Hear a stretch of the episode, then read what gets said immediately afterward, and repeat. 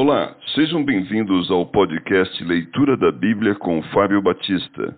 A minha oração é que Deus fale ao seu coração por meio da Bíblia Sagrada.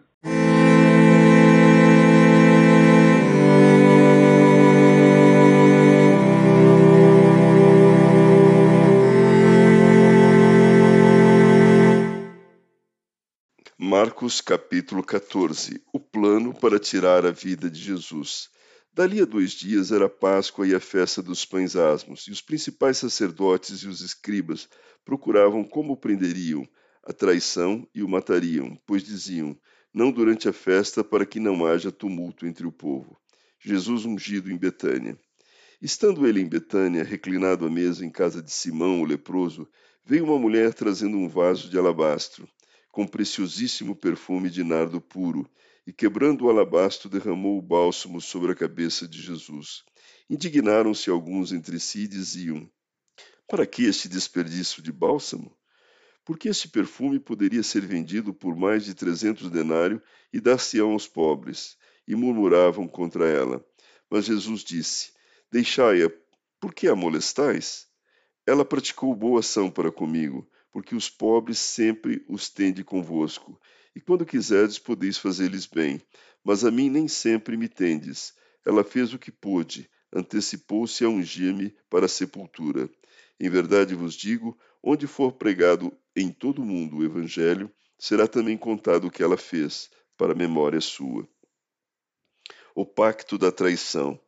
E Judas Iscariotes, um dos doze, foi ter com os principais sacerdotes para lhes entregar Jesus.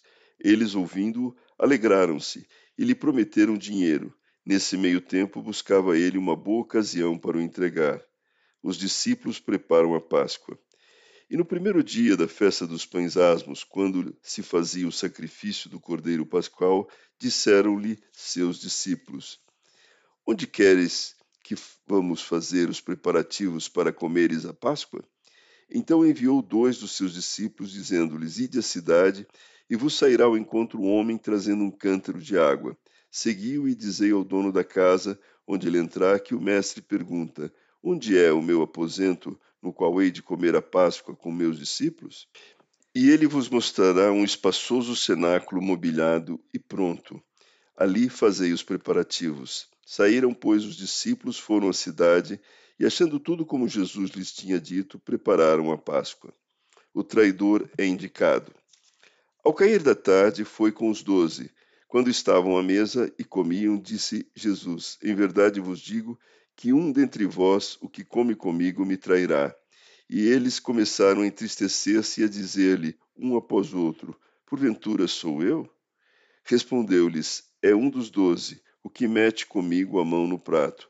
Pois o filho do homem vai, como está escrito a seu respeito. Mas ai daquele por intermédio de quem o filho do homem será, está sendo traído. Melhor lhe fora não haver nascido. A ceia do Senhor. E enquanto comiam, tomou Jesus um pão e, abençoando-o, partiu e lhes deu, dizendo: Tomai, isto é o meu corpo. A seguir, tomou Jesus um cálice e, tendo dado graças, o deu aos seus discípulos e todos beberam dele. Então lhes disse: Isto é o meu sangue, o sangue da nova aliança, derramado em favor de muitos. Em verdade vos digo que jamais beberei do fruto da videira até aquele dia em que o hei de beber novo no reino de Deus. Tendo cantado um hino, saíram para o Monte das Oliveiras. Pedro é avisado. Então lhes disse Jesus: Todos vós vos escandalizareis, porque está escrito: Ferirei o pastor e as ovelhas ficarão dispersas. Mas depois da minha ressurreição irei adiante de vós para a Galiléia. Disse-lhe Pedro: Ainda que todos se escandalizem, eu jamais. Respondeu-lhe Jesus: Em verdade te digo que hoje, nesta noite, antes que duas vezes cante o galo, tu me negarás três vezes. Mas ele insistia com mais veemência: Ainda que me seja necessário morrer contigo, de nenhum modo te negarei. Assim disseram todos. Jesus no Getsemane. Então foram a um lugar chamado Getsemane. Ali chegados, disse Jesus a seus discípulos: Assentai-vos aqui, enquanto eu vou orar. E levando consigo a Pedro, Tiago e João, começou a sentir-se tomado de pavor e de angústia. E lhes disse: A minha alma está profundamente triste até a morte. Ficai aqui e vigiai. E adiantando-se um pouco, prostrou-se em terra e orava para que, se possível, lhe fosse poupada aquela hora. E dizia: Abba, Pai, tudo te é possível. Passa de mim este cálice. Contudo, não seja o que eu quero, e sim o que tu queres. Voltando, achou-os dormindo e disse a Pedro: Simão, tu dormes? Não, puser, não pudestes vigiar nem uma hora? Vigiai e orai, para que não entreis em tentação. O espírito, na verdade, está pronto, mas a carne é fraca.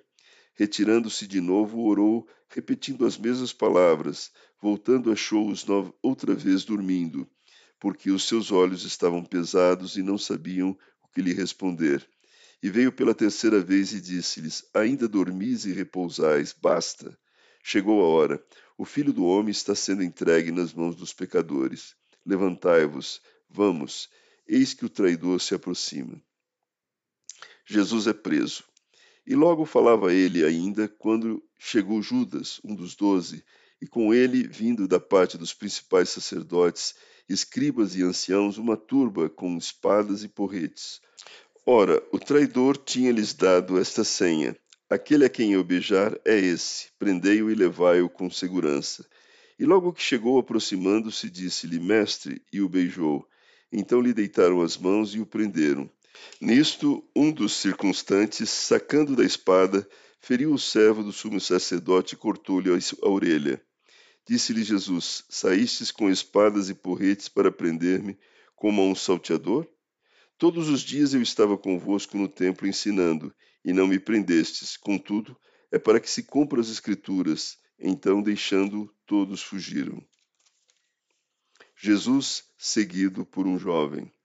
Seguia-o um jovem coberto unicamente com um lençol, e lançaram-lhe a mão, mas ele, largando o lençol, fugiu desnudo. Jesus perante o sinédrio.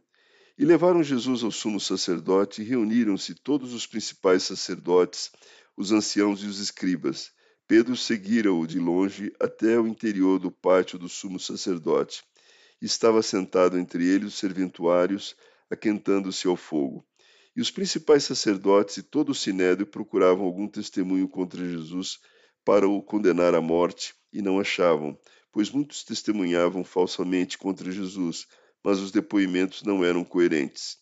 E levantando-se alguns testificavam falsamente, dizendo: Nós o ouvimos declarar: Eu destruirei esse santuário edificado por mãos humanas, e em três dias construirei outro, não por mãos humanas nem assim o testemunho deles era coerente.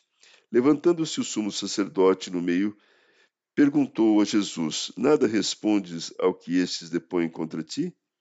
Ele, porém, guardou silêncio e nada respondeu. Tornou a interrogá-lo o sumo sacerdote e lhe disse: És tu o Cristo, o Filho do Deus bendito? Jesus respondeu: Eu sou.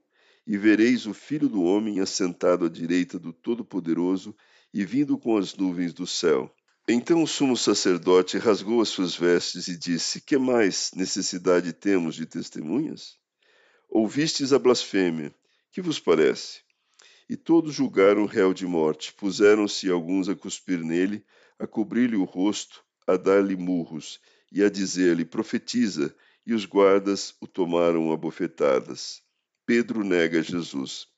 Estando Pedro embaixo no pátio, veio uma das criadas do sumo sacerdote e, vendo a Pedro que se aquentava, fixou-o e disse: Tu também estava com Jesus o Nazareno. Mas ele o negou, dizendo: Não o conheço, nem compreendo o que dizes. E saiu para o alpendre, e o galo cantou. E a criada, vendo-o, tornou a dizer aos circunstantes: Este é um deles. Mas ele outra vez o negou. E pouco depois, os que ali estavam disseram a Pedro: Verdadeiramente és um deles, porque também tu és Galileu. Ele, porém, começou a praguejar e a jurar: Não conheço esse homem de quem falais. E logo cantou o galo pela segunda vez. Então Pedro se lembrou da palavra que Jesus lhe dissera: Antes que duas vezes cante o galo, tu me negarás três vezes. E caindo em si, desatou a chorar.